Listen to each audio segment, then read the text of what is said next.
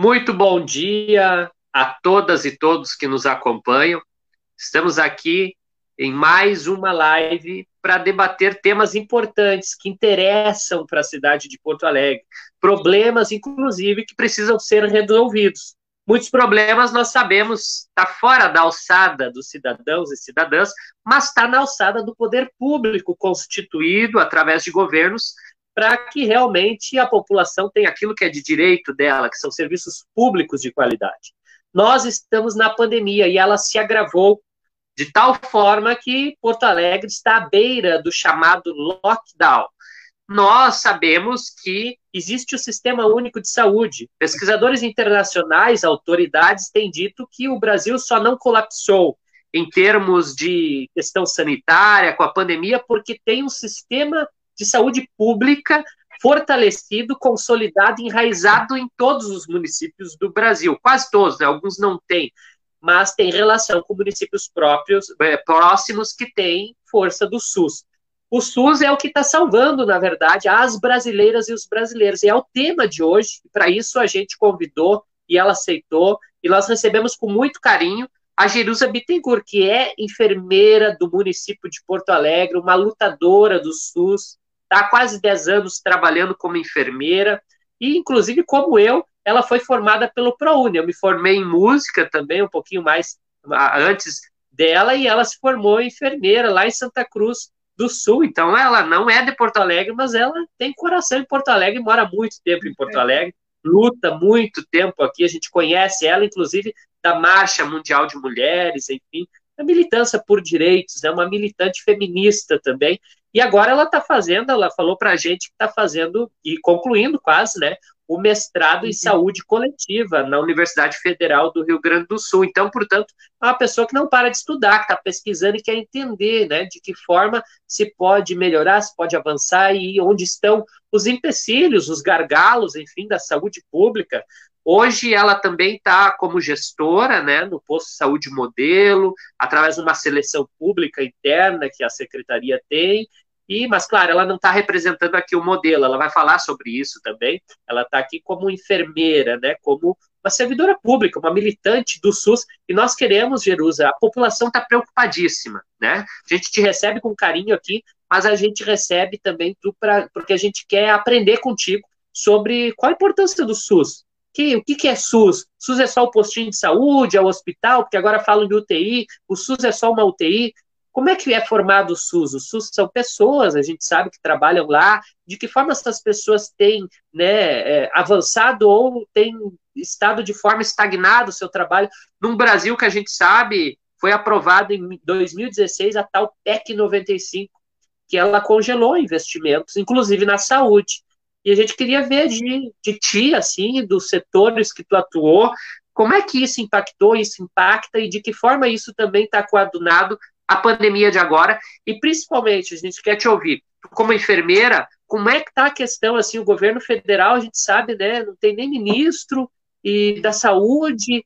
Teve dois ministros teve um ali que durou pouco tempo e o outro brigou enfim o presidente não consegue parece que os militares que estão né comandando o Ministério da Saúde, mas a gente tem também preocupações de que talvez esse ministério não seja comandado por ninguém, um ministério de disputa, enfim, e como fica a população nisso, que era para, talvez o ministério está capitaneando isso, né? Então a gente quer te ouvir como uma pessoa que conhece, entende, porque aqui nós estamos entre servidores públicos e também quem nos assiste, cidadãos de Porto Alegre, apreensivos com a situação e com medo também. Então a gente te recebe com carinho, seja bem-vinda e te passo a palavra para as considerações iniciais.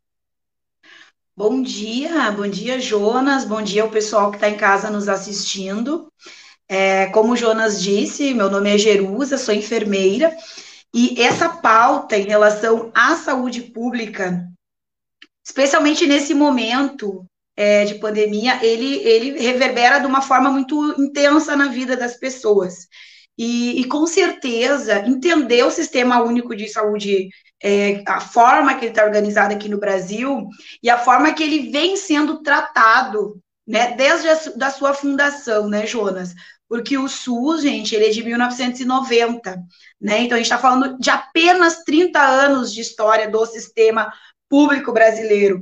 É muito difícil é, quando tu vai comparar, por exemplo, a outros sistemas é, em outros países, como a Inglaterra, como a Alemanha, outros países é, que têm um sistema público de saúde, mas com séculos de história, e aí tu vem olhar para o nosso, que tem apenas três décadas de história. Então, isso também é, faz a gente compreender que o SUS é, é um jovenzinho, e aí a gente está vivendo um grande desafio internacional, que é a pandemia por Covid-19, ao mesmo tempo é, que sem o SUS a situação do Brasil realmente seria bem pior. Quando a gente vê, por exemplo, a situação do povo americano, eu acho que é importante ressaltar isso, né? Que onde não existe um sistema público e universal, porque mais do que ter serviços públicos de saúde, gente, o SUS ele é universal. Então, assim, desde o paciente que é atendido no Moinhos até o paciente que é atendido aqui no modelo, né? Pegando um exemplo, ele vai estar sendo olhado pelo SUS, porque a pandemia ela não distingue cor, é, religião, idade e inclusive a classe social, né? Então o SUS ele abraça a todos porque ele é um sistema de acesso universal que preza, né, dentro dos princípios do SUS, é, além da universalidade, a, a, questão da integralidade. Então, quando a gente pensa, o que, que é um sistema integral? Ele tem desde a atenção primária, né, que a gente diz é o posto de saúde perto de casa, é a equipe de saúde da família, é o agente comunitário de saúde, até o alto nível de tecnologia, que envolve uma UTI, por exemplo, o sistema de transplantes, por exemplo, né? Grandes cirurgias, por exemplo. Então, o SUS, ele é integral. A pessoa do ponto de vista do que está escrito na lei, né? A pessoa poderia ter acesso desde o do mais básico ao mais complexo, porque ele preza pela integralidade da assistência. Então, a gente fala em universalidade, a gente fala em integralidade, né? E o SUS, ele não faz distinção de pessoas para serem atendidas. Por que, que a gente traz essa, essa caracterização do SUS? Para que as pessoas entendam que eu estava citando o exemplo do povo americano, os Estados Unidos ele é o pico hoje, né, do mundo de no ponto de vista do coronavírus, né, onde a gente tem maior número de casos, maior número de óbitos. E o mais grave, as pessoas elas precisam pagar para acessar o sistema. Não que aqui a gente não pague, porque a gente paga os nossos impostos. Mas quando tu chega numa numa emergência, por exemplo, com falta de ar, com risco, né, por estar apresentando sintomas do coronavírus ou qualquer outra enfermidade, tu não precisa primeiro apresentar o teu cartão de crédito, o cartão de débito ou dinheiro. Tu vai ser atendido, porque a princípio o nosso atendimento ele está ali disponível porque os nossos impostos já pagaram aquele atendimento. Então essa é a diferença, por exemplo, do sistema americano, onde o cara sai do hospital com uma dívida de 100 mil dólares, 200 mil dólares. E quando eu falo esses valores, são os valores que o pessoal vivencia lá. Saúde custa caro, se a gente for considerar a saúde uma mercadoria. Mas saúde não é uma mercadoria. Acesso à saúde é um direito humano. Inclusive, a Constituição brasileira diz que saúde é de direito para todos. Então, quando a gente trata a saúde como um direito, a gente também tem que exigir que esse direito se concretize no dia a dia na vida das pessoas. E por que, que eu digo exigir? Porque, na verdade, gente, o SUS ele depende da gestão pública para acontecer. É o gestor público eleito democraticamente, legitimamente pela população, seja do país, no caso do Brasil, do Rio Grande do Sul, ou aqui do município de Porto Alegre, o gestor que está à frente do município, do estado ou da nação, ele foi eleito para dar conta de a gente a poder acessar esse direito à saúde. Então, o Sistema Único de Saúde, ele nada mais é do que a expressão desse direito e a forma das pessoas acessarem esse direito. Seja o posto ali na sua comunidade ou o leito de UTI. Quando a gente se dá conta que está em colapso, e, e é muito sério é, o que a gente está vivenciando, que, por exemplo, o Hospital de Clínicas, que é a referência, e não é referência para o município de Porto Alegre apenas, ela é referência para o Estado do ponto de vista do leitos de Covid. Hoje, pela manhã, assistia é, a entrevista do, do, de, do responsável pelo Clínicas dizendo que eles estavam com dois leitos apenas reservados, porque ocupou todo o resto. Então, assim, se tu só tem dois leitos de UTI, a gente está tendo uma negação de direitos.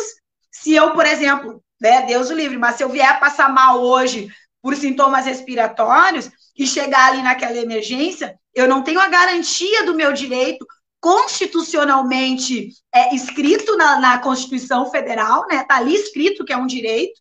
Então, eu vou ter o meu acesso negado, porque é isso que, que está acontecendo, gente. E, e aí, é, é, a minha informação é privilegiada por ser profissional da saúde, eu digo, né? A gente sabe que as portas elas estão fechadas porque não tem onde colocar. E, e eu acho que é importante que as pessoas entendam, Jonas, que o profissional de saúde, o enfermeiro, o médico que está ali, ele não está negando o acesso porque ele não quer atender. Ele, ele não tem onde colocar. E aí, quando a gente pensa em UTI, gente, tu precisa ter a, a, ventilação mecânica, tu precisa ter o oxigênio, tu precisa ter o que Canoas está vivenciando agora, de não ter os anestésicos para a pessoa ficar entubada. É muito grave o que a gente está vivendo. Não é simplesmente o espaço físico, é toda uma estrutura que envolve tu acolher um paciente grave de coronavírus. Então, a gente está tendo uma negação de direitos, de direitos humanos, porque saúde é um direito humano, e de direitos constitucionais. Quando a gente pensa o que representa o SUS, e aí respondendo né, o teu questionamento inicial, assim, o, que, que é o SUS? O SUS é tudo isso e mais um pouco. Então, quando a gente é, não consegue acessar uma necessidade humana básica, que é o serviço de saúde, que é o profissional, que são os equipamentos, a gente está tendo uma negação de direitos, né? E o SUS, qual é o lema da Constituição de 88, né? É a Constituição cidadã, é a Constituição para gerar cidadania, para reproduzir cidadania. E aí, gente, eu sou uma cidadã gaúcha, brasileira, eu tenho direito de acessar, eu pago os meus impostos, Desde a, do alimento, da água, da luz, de tudo, a gente está o tempo todo pagando. Então, a gente deveria ter esse direito constitucional garantido. Mas, infelizmente, essa não é a realidade é, que a gente está vivendo. Antes tu disse, né, a Jerusa é uma lutadora da Marcha Mundial das Mulheres. Sim, eu faço parte dos movimentos sociais. Eu sou uma militante feminista, eu sou uma militante antirracista. E, e essa doença, especialmente agora, ela tem impactado diretamente a vida das mulheres e, em particular, a vida das mulheres negras. A pesquisa que saiu demonstrando quem são os. Que horror dizer isso! Quem são os mortos no Brasil para o coronavírus são homens negros. E aí eu digo, né? São aquelas mães negras chorando o seu luto por uma perda de vidas por falta da garantia do direito constitucional que é a saúde. Gente, uma coisa muito importante, Jonas. A saúde, ela não é só a ausência da doença, né? Ah, eu não tenho coronavírus, eu estou saudável. Não. A saúde, ela é muito mais que isso. É importante que as pessoas compreendam por que, que o coronavírus está impactando mortalmente, Mortalmente as vidas negras, por exemplo. Porque saúde é mais que ausência de doença, ela é o acesso ao alimento, à água potável, à moradia.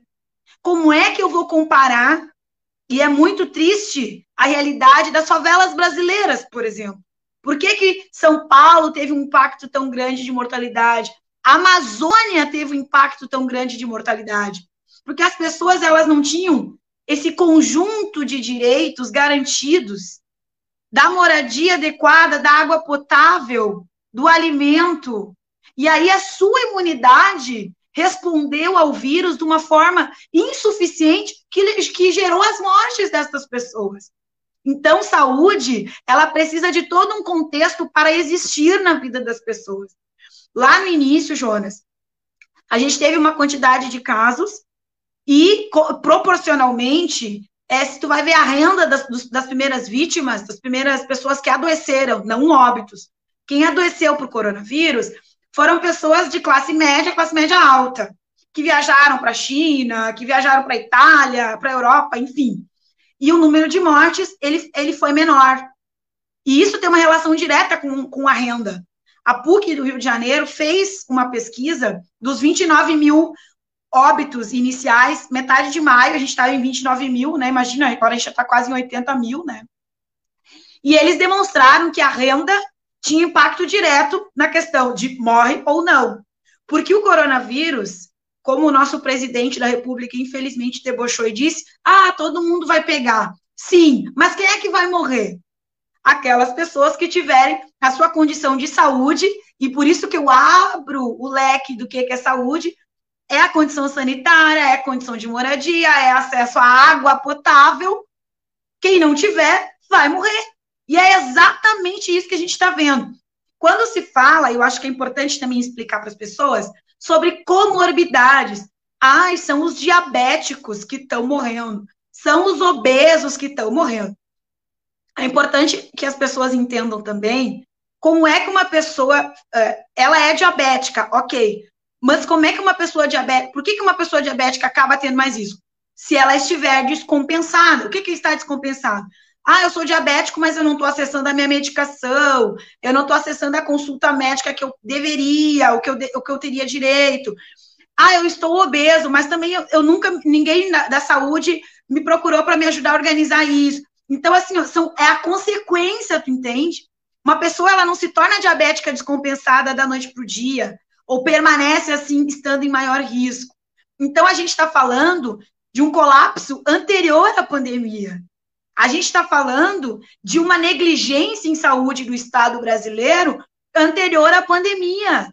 Ai, mas está morrendo só os diabéticos. Sim, o problema maior não é só tu ter a diabetes, é tu ter a diabetes e o teu cuidado em saúde, o teu tratamento em saúde está desorganizado. E aí, gente, a pandemia, ela surgiu, né, o alerta no mundo, final de dezembro. Final de dezembro. Nosso primeiro caso no Brasil foi em fevereiro. Fevereiro. E aí eu estava trabalhando na emergência do posto da Cruzeiro, né? Eu acho que eu, eu conto isso porque a gente vivenciou esse momento inicial, né, na pandemia, e muito nos preocupou é, a forma que, que a coisa foi organizada. E eu te digo, Jonas, com muito pesar, o Brasil, gente, a gente viveu é, e perdeu tempo de vida, na verdade. É, se for pensar de dezembro até março, o que nós poderíamos ter organizado em relação aos serviços, em relação ao treinamento dos trabalhadores, treinamento mesmo, porque assim, vou te, vou te dizer, uma coisa é a Jerusa, que trabalha em emergência, entubar um paciente, outra coisa são outros profissionais recém-formados, e aí isso é treinamento mesmo, para conseguir ter agilidade, para conseguir atender bem. Agora eu vou puxar a batata para o meu assado, né? Abraça para o meu assado, né? Eu estou agora na atenção primária. Atenção primária, gente. Casos leves de coronavírus. A atenção primária deveria resolver 85% dos casos, Jonas. Isso não é a Jerusa que diz. A ciência demonstra que a atenção primária, se ela está bem estruturada, com recursos humanos adequados, com recursos é, materiais adequados, a gente resolveria 85% dos casos de coronavírus leve, que não precisariam evoluir e chegar é, na UTI. Só que a gente não conseguiu organizar isso de dezembro até março. E por que, que eu pontuo o tempo? Porque na China começou em dezembro e eles alertaram o mundo: vai ser uma pandemia. Vai ser. E aí, quando iniciou é, o, o processo dos casos, ah, não, tá tudo tranquilo, é um, dois casos. Gente, O mundo inteiro viu a coisa inicia devagar e depois explode. Por que, que aqui ia ser diferente? Por que, que aqui o vírus ia olhar, não, não quero, não quero contaminar os brasileiros? Não faz sentido isso, entende? Então a gente teve um problema sim de gestão a nível federal, porque o SUS, vou, vou dizer novamente, ele é um sistema único, único. Não existe sistema uh, privado fora do SUS. Não, é o privado e o público junto. Vocês viram como o sistema privado se organizou? Se estruturou, começou a testar? Por que, que o sistema público não fez a mesma coisa? Não, a gente teve é, bastante dificuldade é, do, do, de quem estava na gestão inicialmente lá da pandemia, que o SUS, na, na lei, ele é hierarquizado. Então, tem os três níveis o ministério ele vai organizar para os estados que vão organizar para os municípios. É assim que deveria funcionar. O que, que aconteceu? O ministério não organizou. Não organizou. E aí os estados começaram a organizar, tanto é que teve até é, um encaminhamento para o STF do governo federal, querendo barrar a organização dos estados, porque os estados viram que precisavam se organizar e aí pediram para poder fazer isso né? Porque o governo federal não estava fazendo isso. E ainda não está. Nós já estamos em julho. E aí faltou essa coisa de hierarquizar o cuidado e de se preocupar com a saúde da população. Porque a fala do Bolsonaro, gente, gostem ou não, ele é o presidente da República. E o que ele diz impacta sim na opinião pública. Quem ouve o presidente da República dizer que é só uma gripezinha e que o histórico de atleta dele vai fazer com que, que ele não morra, por exemplo, banalizou, banalizou a gravidade da doença. E aí a gente é, é lamentável dizer que essa banalização gerou quase 80 mil mortes.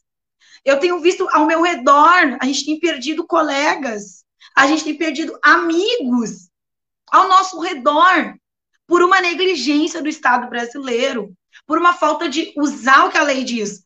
É cuidado hierarquizado, o SUS ele é hierarquizado.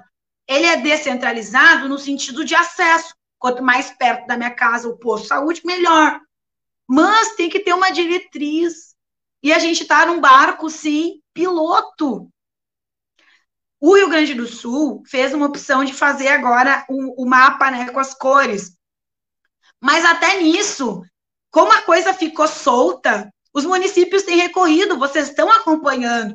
Aí o governador, o governo do estado diz, é vermelha. Aí o município vai lá, não, aqui não é vermelha. Tu entende? A gente não tem uma fala única, a gente não tem um direcionamento. E aí cada um faz o que quer, do jeito que quer.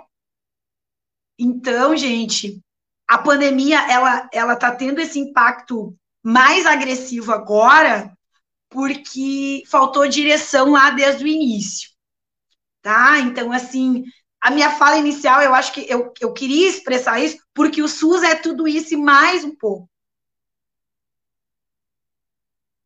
E Jerusa, assim, ó, obrigado pelas tuas palavras iniciais. Foi muito legal te ouvir, porque tu traz para nós o histórico do SUS, do que realmente deveria ser, e por, por isso que nós estamos mal. É, várias coisas a gente não sabia.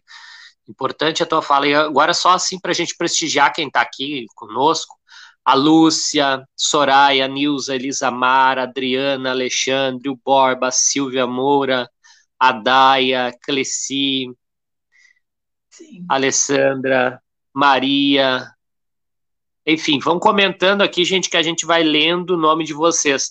Mas o que, que eu queria colocar, assim, um pouquinho, a partir do que tu falou, e eu lembrei, eu li algum artigo agora recentemente, e que o Bolsonaro, o Bolsonaro tem mais de, a rede Bolsonaro tem mais de 2 mil grupos de WhatsApp.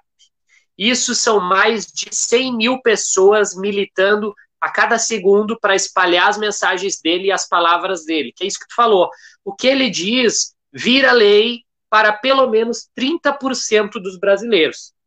Ou seja, nós temos aí perto de 70 milhões de brasileiros que ouvem o Bolsonaro e seguem o que ele faz. 70 Sim. milhões que são crianças, são adolescentes, são jovens, são idosos, enfim, são pessoas que acreditam no presidente, acreditam no que ele fala e, portanto, seguem o que ele fala. E lá em março ele começou a falar que era uma gripezinha e as pessoas acharam que era mesmo e era explosão. Para com isso, máscara para quê? Lembrando que no início muitas pessoas queriam usar máscara e outros diziam que não, que não servia, não funcionava. Agora está o Brasil todo usando máscara porque foi se quebrando essa pedreira, essa pedreira bolsonarista que existe. Foi se tendo, à medida que foi avançando a doença, foram vindo áudios, vídeos de familiares chorando, fotografias de enterros, de cemitérios. De... Aí as pessoas começaram, opa, não é uma gripezinha. Aí começaram a desacreditar na fala dele, mas aí já era tarde. A doença já tinha se espalhado enormemente e saído dos municípios grandes que têm aeroportos. Porque Sim. ela começou onde tem aeroporto, que é bem que tu falou. As pessoas que viajaram, tinham dinheiro, enfim, trouxeram a doença. Não que elas sejam responsáveis por isso, isso é uma questão de saúde, mas, claro, poderia ter tido ali o governo federal, tu aponta bem. Sim, no final de dezembro eles sabiam que existia uma doença já, e um surto e uma pandemia poderia vir. Em final de janeiro, eles tinham que ter feito o quê? Criado um sistema sanitário forte de vigilância dentro dos aeroportos, dentro dos portos, dentro das rodoviárias, para ali fazer o um monitoramento. Quem estava febril, quem não estava, tu conseguiria reduzir o pouco de circulação do vírus inicial, que foi o colapso em São Paulo, colapso no Rio, colapso em Amazonas, Amazonas que é bem que tu coloca. A atenção primária é quase inexistente, porque o norte do Brasil, o nordeste, são os que mais sofrem historicamente, com baixos recursos. Se a gente for analisar, tu colocou uma outra coisa que é importantíssima a gente pensar. Por que, que Porto Alegre hoje também não está bem? Porque muitos municípios do Rio Grande do Sul trazem as pessoas para Porto Alegre porque não fizeram o dever de casa lá também. Não se importaram com a saúde, inclusive a atenção primária. Prefeitos de partidos dos mesmos deputados que votaram a PEC 95. Prefeitos do Partido Progressista que votaram para congelar salários, prefeitos do partido do governador, que é o PSDB, votaram para congelar né, a, a questão dos investimentos em saúde. É, é, o partido do Melo, que agora é candidato a prefeito, o Melo está se pintando como novo. Ah, eu vou vir, vou fazer, vou acontecer. Mas todos, todos os deputados federais do MDB votaram pela PEC 95 para congelar e são prefeitos da região metropolitana, inclusive. Está aqui Gravataí, que é o Marco Alba, MDB, está se vendo ali, está os frangalhos, porque não tem recurso. Tá o, o, prefeito de Canoas, que é PTB, também votou, inclusive ele era deputado federal e votou pela PEC 95. O senhor Busato, que agora é candidato à reeleição. Então, ele, quando deputado federal, não fez o dever de casa, agora está sofrendo. E aí, o que, que estoura? Estoura nos municípios que têm grandes hospitais. Aí as pessoas desse município, por exemplo, estão disputando com os outros, porque daí vira isso, entende, Jerusa? Tipo, as pessoas começam a ter uma xenofobia interna no território nacional, né? Sim. Eu não quero que Ó, oh, tô vendo, as pessoas estão vindo aqui para o meu hospital, meu Deus, vai faltar um hospital. Então virou um negócio, um problema que é de gestão pública, passa a ser um problema jogado nas costas da população, que tinha apostado nas urnas nessas pessoas, e elas não souberam fazer, né, digamos assim, o respeito ao voto. Vamos usar esse termo. É. Então, assim, é muito triste olhar que esse cenário que tu coloca, e vou dar um exemplo aqui, já quero passar para ti, para as tuas considerações, Ontem, uma amiga minha, amiga minha da Cavalhada, uma mãe de aluno, disse para mim: Olha, Jonas, eu não estava te respondendo porque o meu pai faleceu. Daí eu disse: Meu Deus, eu não sabia, faleceu do quê? Covid? Não, não foi Covid. Ele tinha diabetes, não estava conseguindo fazer o tratamento direito, porque, enfim, tinha a precarização da saúde. E aí ele agravou a diabetes dele, inchou os órgãos e ele não teve leito para acolher ele, porque os leitos da região estavam todos é, lotados com Covid. E aí deu aquela morosidade, sabe? Aquela burocracia que tem, joga para cá. Então, assim, ó, por falta de leito, uma pessoa morreu que não era de Covid. Então você imagina quantas pessoas, gente, vocês que estão nos assistindo, estão ficando sem o direito ao SUS, que é o que a Jerusa colocou. O direito constitucional elas vão buscar e não tem. E aí os médicos, enfermeiros, como a Jerusa, ficam com o coração na mão, porque eles vão ter que olhar para aquele doente e ver quem realmente vai para o leito ou não vai. É uma escolha horrorosa.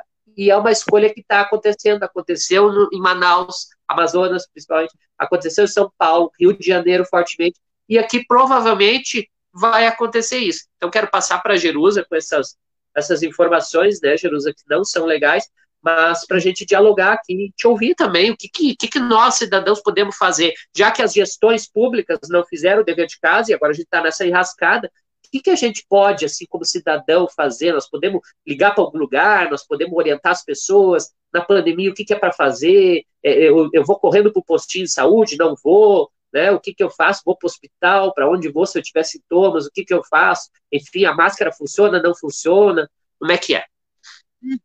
Ah, eu acho que é importante dizer que algumas pessoas comentaram sobre o falecimento do prefeito de Viamão, né? Por coronavírus. E é aquilo que eu falava antes, não tem classe social, é pobre, é rico, ele tá pegando, entende? E aí, essa coisa que tu coloca, né, é, sobre a atenção primária, especialmente. Gente, em 2017, o Michel Temer era presidente da República, e eu sou uma pessoa apaixonada pela atenção primária. Uma das minhas especializações é em atenção básica, é em saúde coletiva, né?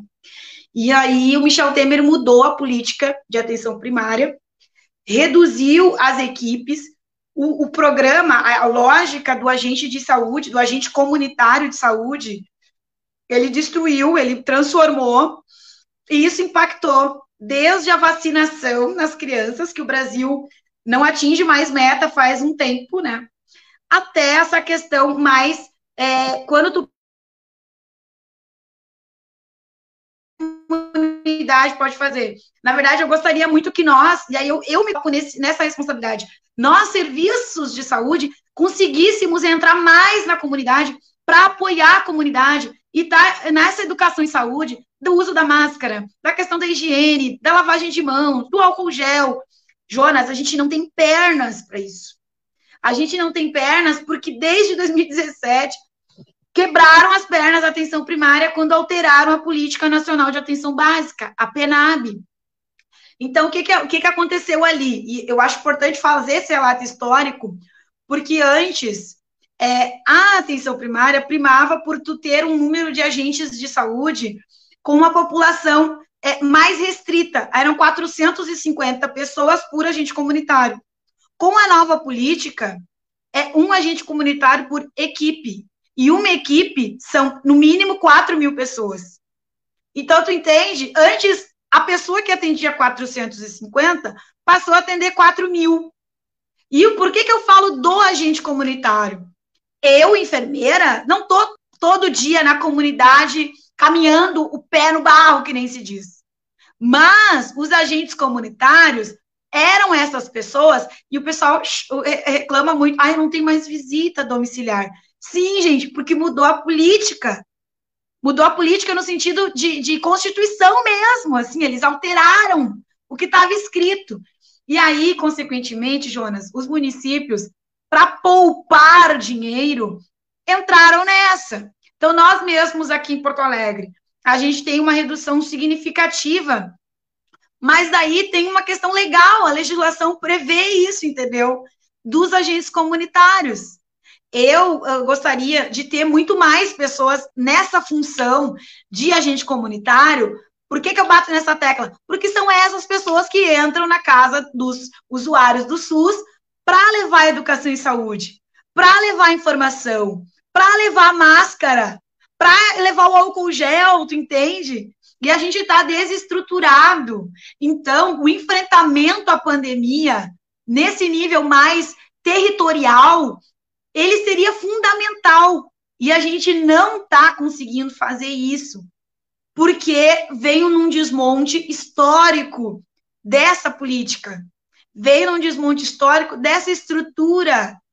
Se perdeu é, eu vou dizer respeito, se perdeu o respeito pelo papel do agente comunitário, se perdeu essa visão ampliada de saúde quando se, se priorizou a, o, o atendimento médico centrado.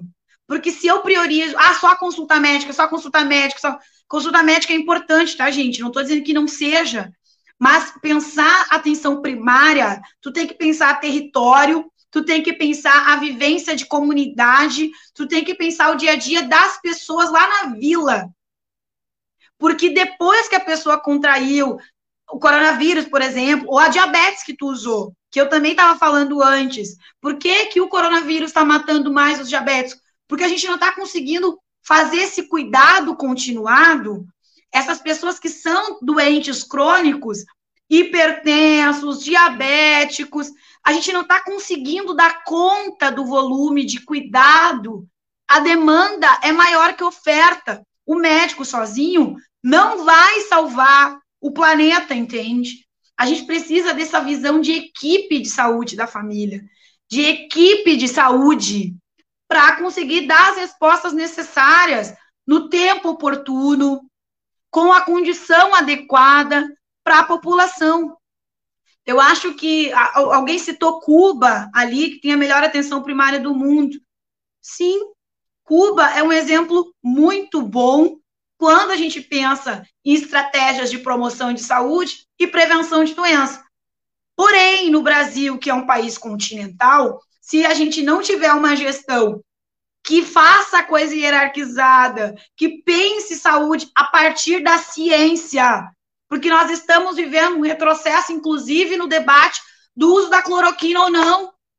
É um exemplo, assim, ó, que para mim é, é o cúmulo do absurdo.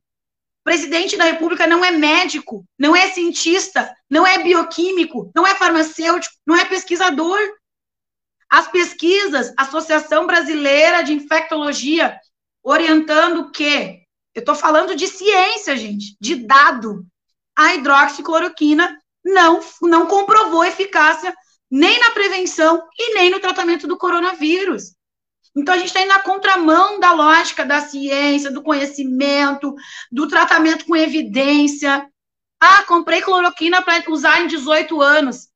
Botou dinheiro fora, botou dinheiro fora sem embasamento científico. Jonas, é, eu sou uma pessoa que nem tu disse antes, a Jerusa está fazendo mestrado, segue estudando. Eu sou uma pessoa que acha que a educação, que o conhecimento ele é quem salva vidas.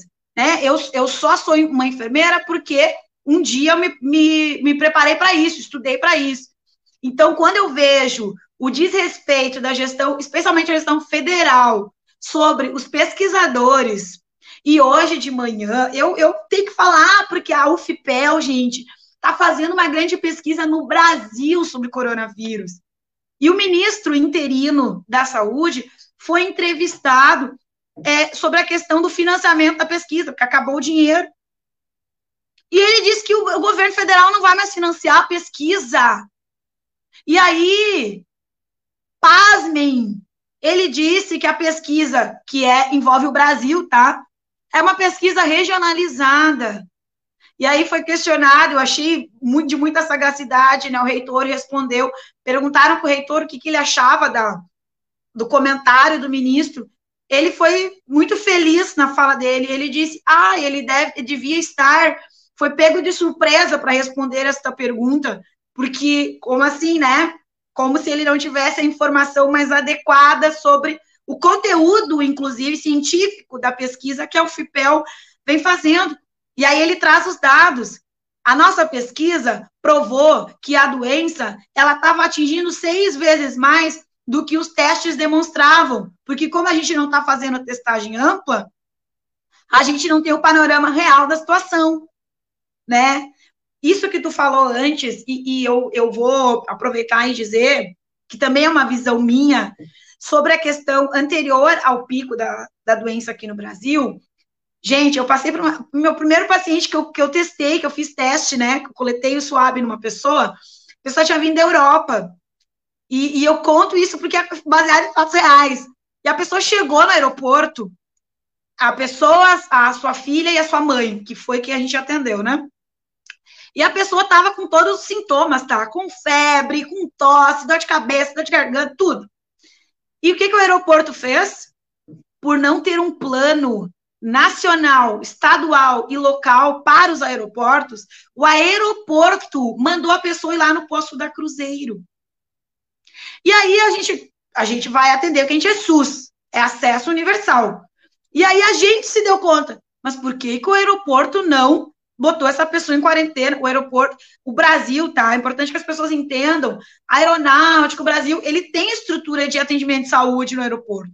A gente poderia ter tido grandes tendas nos aeroportos no Brasil todo para fazer o que tu disse, ver temperatura, fazer a quarentena de quem vem, especialmente da Itália, da China, nesse primeiro momento. Não, eles mandaram a pessoa procurar uma emergência do SUS, porque eles não estavam preparados para atender aqueles, aquelas pessoas com aqueles sintomas. E aí tu pensa comigo, tá? Vamos raciocinar junto. A pessoa está no aeroporto, pegou um Uber, pegou um ônibus, não sei como é que ela chegou lá, aí ela já transitou pela cidade, ela já contaminou mais uns. Aí ela chegou no serviço de emergência, ficou no saguão, contaminando mais uns. Lá no início, gente, bem que nem tu disse, a gente não tava nem com a coisa da, da máscara, né? Então a pessoa transitando sem máscara. Gente, isso era uma organização básica, estratégica, estratégica em janeiro, em fevereiro, sabe? Antes da coisa explodir. Deixa, uh, em relação ao Rio Grande do Sul. Fala, fala. E aí, aí é importante dizer, porque naquela época era o Mandetta, porque o Mandetta saiu do ministério como se o Bolsonaro fosse o ruim e o Mandetta fosse o bom. Não, o Mandetta não pensou nesse plano. Ele é culpado, ele é responsável. O partido dele, que ele pertence, Democratas, que é o partido do Rodrigo Maia, presidente da Câmara, porque as pessoas acham assim, ó, ah, o Bolsonaro é o ruim, é só o Bolsonaro, personificam, e os outros são todos bons, que querem fazer as coisas. Não, os partidos estavam juntos em toda essa eh, bandidagem que fizeram no Brasil em março, que foi, não foi preparar o território. Desculpa te interromper. Jonas, pegando o gancho do Mandetta, tá? O Mandetta, gente, é o ministro que acabou com mais médicos no Brasil. Por que, que eu digo acabou? Quando o Bolsonaro distratou os cubanos, e os cubanos foram embora do Brasil, aquela vergonha internacional, foi prometido que iam fazer o programa, que iam fazer, que acontecer. Tu pega o último período ali da Dilma, presidenta, e tu olha hoje como é que tá o mais médicos de lá e de agora. Os números, eles simplesmente fizeram assim, ó. Eles destruíram o programa.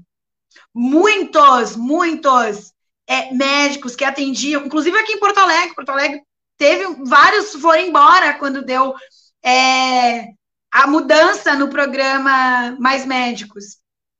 A gente perdeu muito.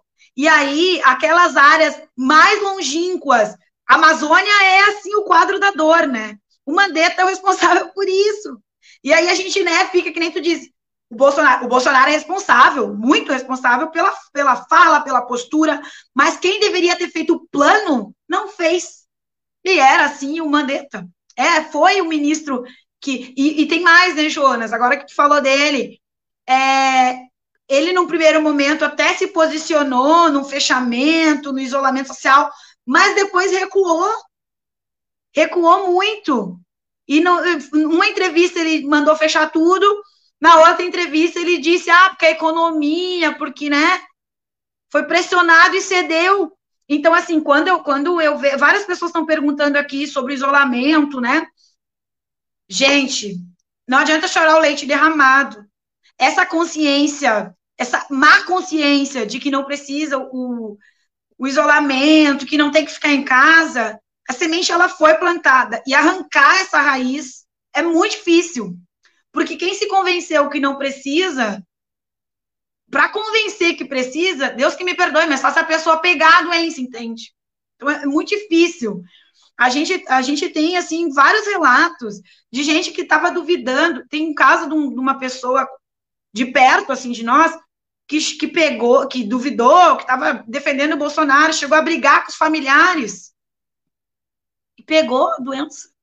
E depois não conseguiu acessar leito de UTI, porque estava viajando, a pessoa era caminhoneiro, estava viajando para fora, assim, uh, regiões do Nordeste, Norte do Brasil, e não conseguiu acessar o leito a tempo e foi a óbito. Então, assim, ninguém está livre, que Deus nos proteja, né? Que a gente se proteja, entende? Mas a forma, eu, eu diria assim, quase que infantil, porque eles, é, o Bolsonaro, ele teve uma postura muito infantil frente a uma pandemia. Foi uma postura inadequada para um presidente da República frente a uma pandemia. E eu queria falar de Porto Alegre, a gente estava, né, uh, muito bem, Porto Alegre estava muito bem, estava indo, uh, era, acho que era a terceira melhor em índices, teve um, um momento ali de avaliação do Brasil, a gente estava sempre pouco caso, tinha, tinha leito, e aí, gente, o pessoal, e aí a população, a gente tem que puxar para nós essa responsabilidade também. Relaxou. O que, que é a orla do Guaíba lotada, pessoal? E aí fecharam a orla, o pessoal vai pro outro lado da rua. As pessoas têm que ficar em casa. Se tu não precisar sair, não saia. Tem uma outra coisa que eu quero responder para ti que perguntou da máscara, Jonas. A máscara de pano, gente, ela não é, ela não protege, e é, e é fato, é ciência, tá? Ela não protege do coronavírus. Se não, eu, profissional da saúde, não precisava usar a máscara cirúrgica. O médico que vai entubar não precisava usar a N95. Ela não protege, ela minimiza o contágio no ar, porque ela é uma barreira a mais ali na face, no nariz e na boca tá?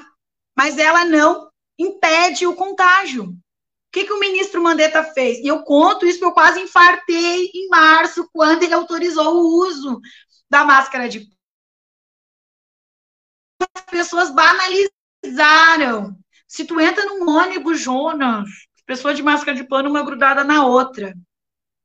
Só que a máscara de pano, ela era para as pessoas usar para ir no mercado, para ir na farmácia e voltar para casa. Quando Eduardo Leite é, abriu o debate sobre o retorno das aulas, e eu vou falar como uma mãe de duas filhas, mãe de família.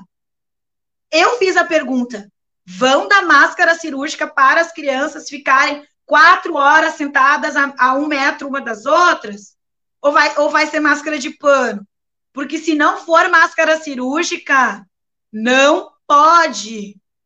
Quatro horas dura a máscara cirúrgica. Fiz a pergunta também. Vão dar N95 para os professores que vão estar tá ali falando? Porque quando fica úmida a máscara, tanto a N95 como a cirúrgica, gente, tu tem que desprezar, é lixo, e tu tem que pegar outra. Vai ter álcool gel, água potável, para todo mundo lavar sua mão, higienizar sua mão.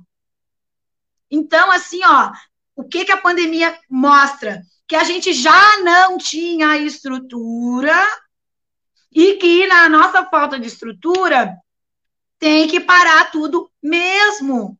Essa coisa de dizer, ah, mas vai perder o ano letivo. Melhor perder uma vida? É isso? Uma vida não, 80 mil vidas? É isso? Quanto vale uma vida? Um ano letivo? A gente não pode banalizar o valor da vida. A gente não pode banalizar e virou uma balbúrdia. O governo federal tratou com leviandade uma pandemia, uma doença que atingiu o mundo. É isso. E Jerusa, assim, ó, agora que tu falou, pegasse a tua deixa da banalização da vida, é, o governo e a mídia trabalhando na lógica de números.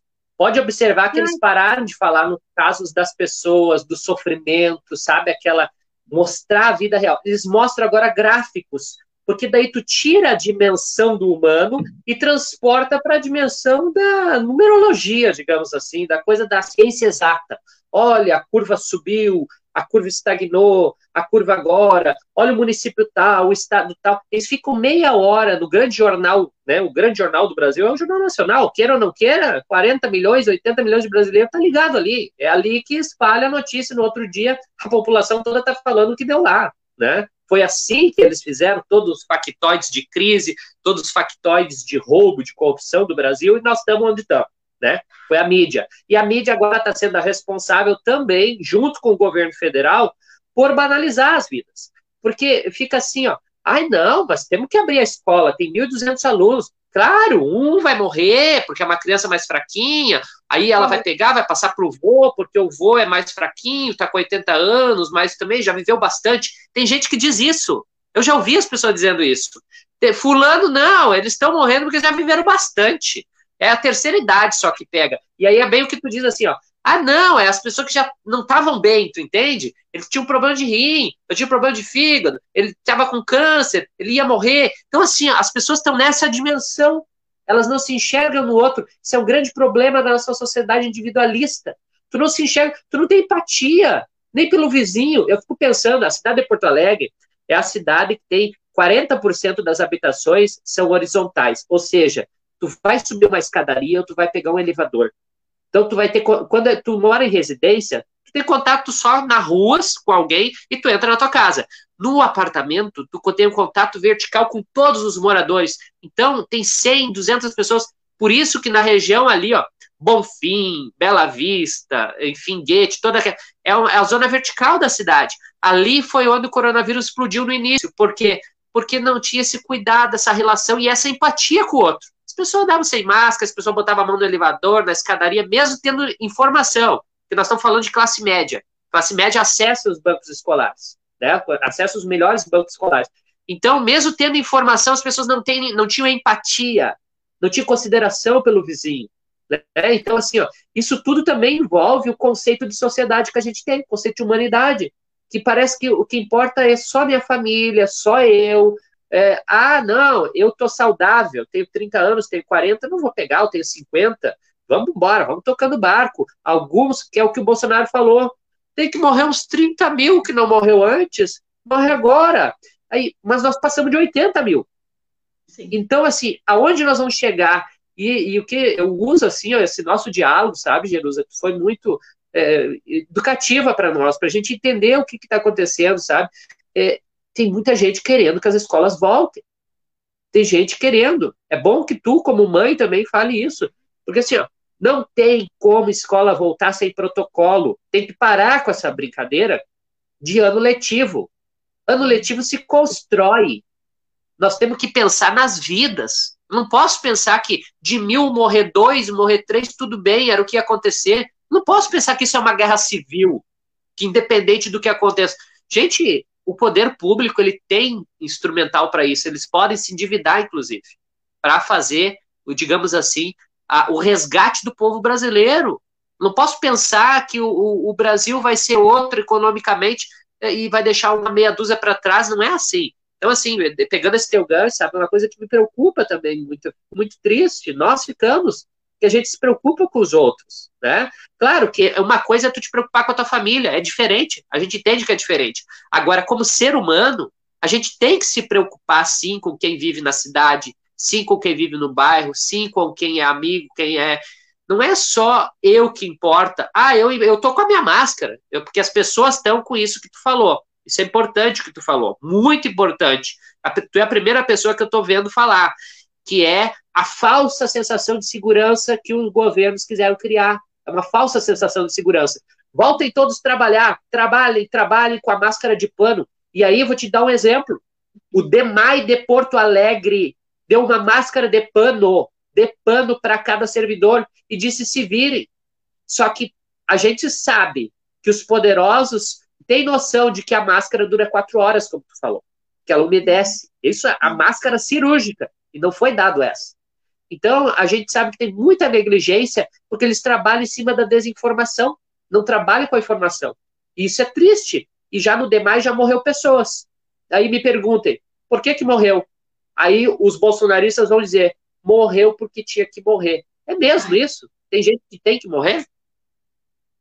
Jonas, é, sobre essa questão da máscara, tá? A de pano, mesmo a máscara de pano, a gente deveria sair de casa.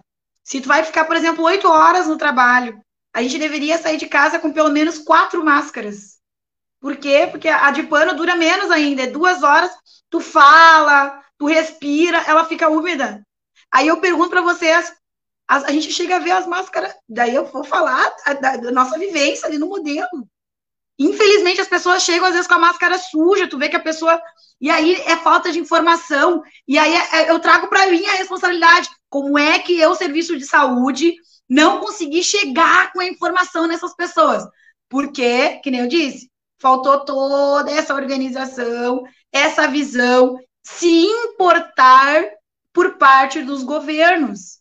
Se a gestão tivesse, a gestão pública, federal, do Estado, do município tivesse dito a gente precisa priorizar isso, a gente precisa educar as pessoas, a gente precisa organizar as comunidades, com certeza a gente estaria vivendo um outro cenário.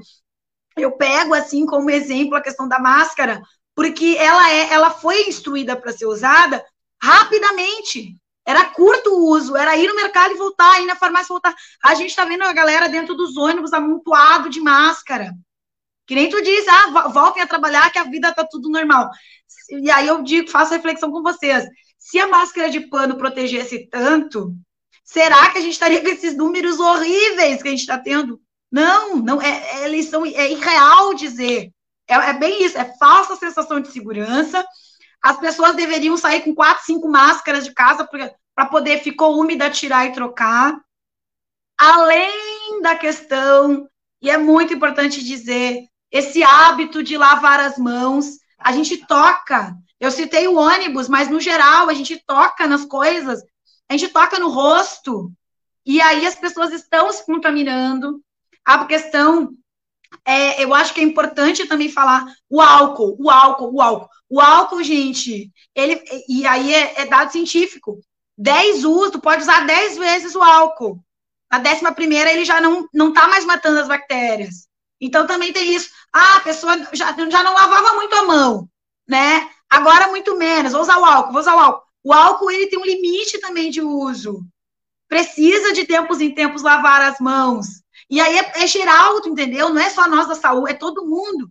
Isso que tu disse em relação ao DEMAI é muito triste quando morre perto da gente, né? E aí a gente se dá conta disso. Mas o que que faltou? Onde é que a gente falhou no cuidado? Eu digo a gente porque eu sou profissional de saúde, eu me sinto muito responsável pelas mortes, entende? Porque a gente fez um juramento para salvar vidas. Para salvar. Uh, infelizmente, aqui entrou várias perguntas que eu quero, eu quero entrar no mérito aqui, tá? Que perguntaram sobre a questão do terceiro turno, falaram ali a questão, assim, ó, o serviço de saúde, a princípio a gente está com portas abertas, né? Mas se as pessoas, e eu dou essa orientação aqui, porque eu acho que ela é pertinente. Por que, que eu, eu, sou, eu moro na Lomba do Pinheiro, tá, gente? Por que, que eu, moradora da Lomba, vou vir, sei lá, aqui no modelo consultar se eu tenho um posto perto da minha casa? As pessoas têm transitado muito na cidade, Jonas. Daí eu vou falar com um profissional de saúde, gente.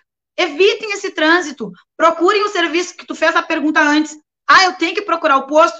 Quem tiver com sintomas, com febre alta, com dor, procure o serviço de saúde para poder pegar a medicação, o antibiótico, se for o caso, entende? Nesses casos, sim, procure o serviço de saúde, não deixe agravar em casa para chegar morrendo na porta do hospital, por exemplo. Tá? Eu acho que é importante que as pessoas tenham essa consciência. Mas, se é sintomas leves, a gente recomenda o isolamento social. Fica em casa, entendeu? Fica em casa. O ideal seria que a gente pudesse garantir que as pessoas ficassem em casa. A gente não falou, Jonas, mas eu acho importante dizer sobre a questão do auxílio emergencial. Eu sou uma mãe de família, gente. Eu trabalho, né? A gente trabalha pelo nosso salário, né? E, e infelizmente, Jonas, no último período no Brasil, houve um desmonte é, das políticas trabalhistas, de proteção social, de segurança social. E aí é a uberização da vida, é a uberização do trabalho, é a uberização dos direitos ao trabalho. Então, no meio de uma pandemia, é destrutivo. E aí, como é que eu vou dizer para uma mãe de família? Não vai fazer tuas faxinas fique em casa porque o coronavírus. Sim, eu não morro de coronavírus, mas eu vou morrer de fome. Não dá, entende? E aí o governo Bolsonaro ia dar 200 reais por pressão da sociedade. O, o, o Congresso vem e diz, não, tem que ser mais. Bota os 600. Agora já não quer mais dar os 600 reais. Querem baixar o, o 600 reais, gente, o que, que são 600 reais? E assim, ó, pensa as famílias, né? Como é que eu, que nem eu disse, como é que eu vou dizer para uma mãe de família não ir fazer as faxinas dela se ela tira 600 reais, sei lá, na semana? E o governo está oferecendo 600 reais para ela ficar em casa. Não dá, entende? Não dá, não tem como. Outra questão também, pensando a questão do mercado de trabalho. Quem teve que trabalhar, pegar o exemplo dos frigoríficos. Por que, que explodiu a pandemia nos frigoríficos? Porque não foi pensado protocolos de proteção aos trabalhadores. E aí a galera adoeceu mesmo. E, e, e morreu, entende? Então, assim, tanto quem deveria ficar em casa e, e, não tinha uma, uma legislação trabalhista que protegesse, ficou na mão, porque 600 reais para quem tira muito mais, fazendo seu. usar o Uber como exemplo, seu Uber, sua faxinas, né? Os trabalhos é, precarizados por falta de proteção ficaram na mão porque foi ofertado esses 600 reais, como quem também tinha os seus direitos garantidos, mas não tinha protocolos de segurança no trabalho. Gente, não queriam, não queriam classificar coronavírus como uma doença relacionada ao trabalho. Isso, isso entrou em debate. Nossa, saúde, como é que eu, enfermeira, eu estou ali na linha de frente, posso me contaminar e não, isso não vai ser considerado. Até nisso o governo Bolsonaro foi cruel, assim, sabe? Uma crueldade fora da, da, do imaginável humano, né? Mas eu acho que falar em, em auxílio emergencial me remete a outra coisa, e eu estou concluindo, porque já é uma hora da tarde. A sociedade civil teve que se organizar. Aqui em Porto Alegre é lindo, mas ao mesmo tempo é triste. Por que, Jerusa? Porque a gente tem que ver o pessoal fazendo campanha de arrecadação de alimentos, de arrecadação de, de grana para comprar botijão de gás, para as pessoas não passar fome. Que isso? A gente não consegue ter segurança social nesse país para ter comida na mesa. Ah, mas que legal, a gente está fazendo aqui quentinhas. Bacana, gente. Inclusive, eu apoio e divulgo quem faz. Mas era papel do Estado garantir a segurança social. E segurança social são três coisas, né? É saúde, é assistência e é previdência. E a gente está quebrado, infelizmente, nos três âmbitos. E eu trouxe aqui um, um pouco do panorama da saúde, que é onde eu milito e atuo. Mas é muito triste essa realidade em relação ao SUS. Acho que o SUS é fundamental, sim, e a gente tem que defender cada vez ele mais forte, certo? Jerusa, assim, ó, só para a gente encerrar aqui, ler alguns comentários ler alguns nomes de quem esteve conosco aqui: Sandra, Elisa, Soraya, Alessandra, Marina, muita gente mandando abraço, Bernadette, Bernadette lá do HPS, querida, Alessandra, o Leandro, Daia, Gabi, Ana Regina, a Fátima, o Pedro, enfim, tantos outros que agora não aparecem para mim porque eu acabei caindo aqui o sinal da internet, que é outra coisa ruim. Mas assim, ó, Jerusa, quero te agradecer imensamente, em nome de todo mundo que está aqui conosco. A gente aprendeu muito hoje contigo. E fica o convite para uma próxima vez a gente debater mais, conversar mais, enfim. É, outros temas também são muito importantes. E, e é isso, gente. Fica o recado aqui, já foi inclusive dado pela Jerusa, né? de que tem que ficar em casa. Não adianta querer achar que tem que sair para a rua. É, e é isso da orla, né? Ah, a orla fechou, vou no outro lado, vou na pracinha, vou no banco, vou. É, ah, eu preciso sair, meu Deus, eu preciso sair. Tem que entender que quando tu sai, tu respira e deixa vírus. Se tu tiver com vírus em alguns lugares e tu vai coletar o vírus para ti se estiver lá.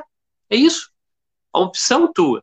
Quem tem condições, gente, opte por teleentrega, por não ir para lugar nenhum, sabe? Tem até supermercado com teleentrega.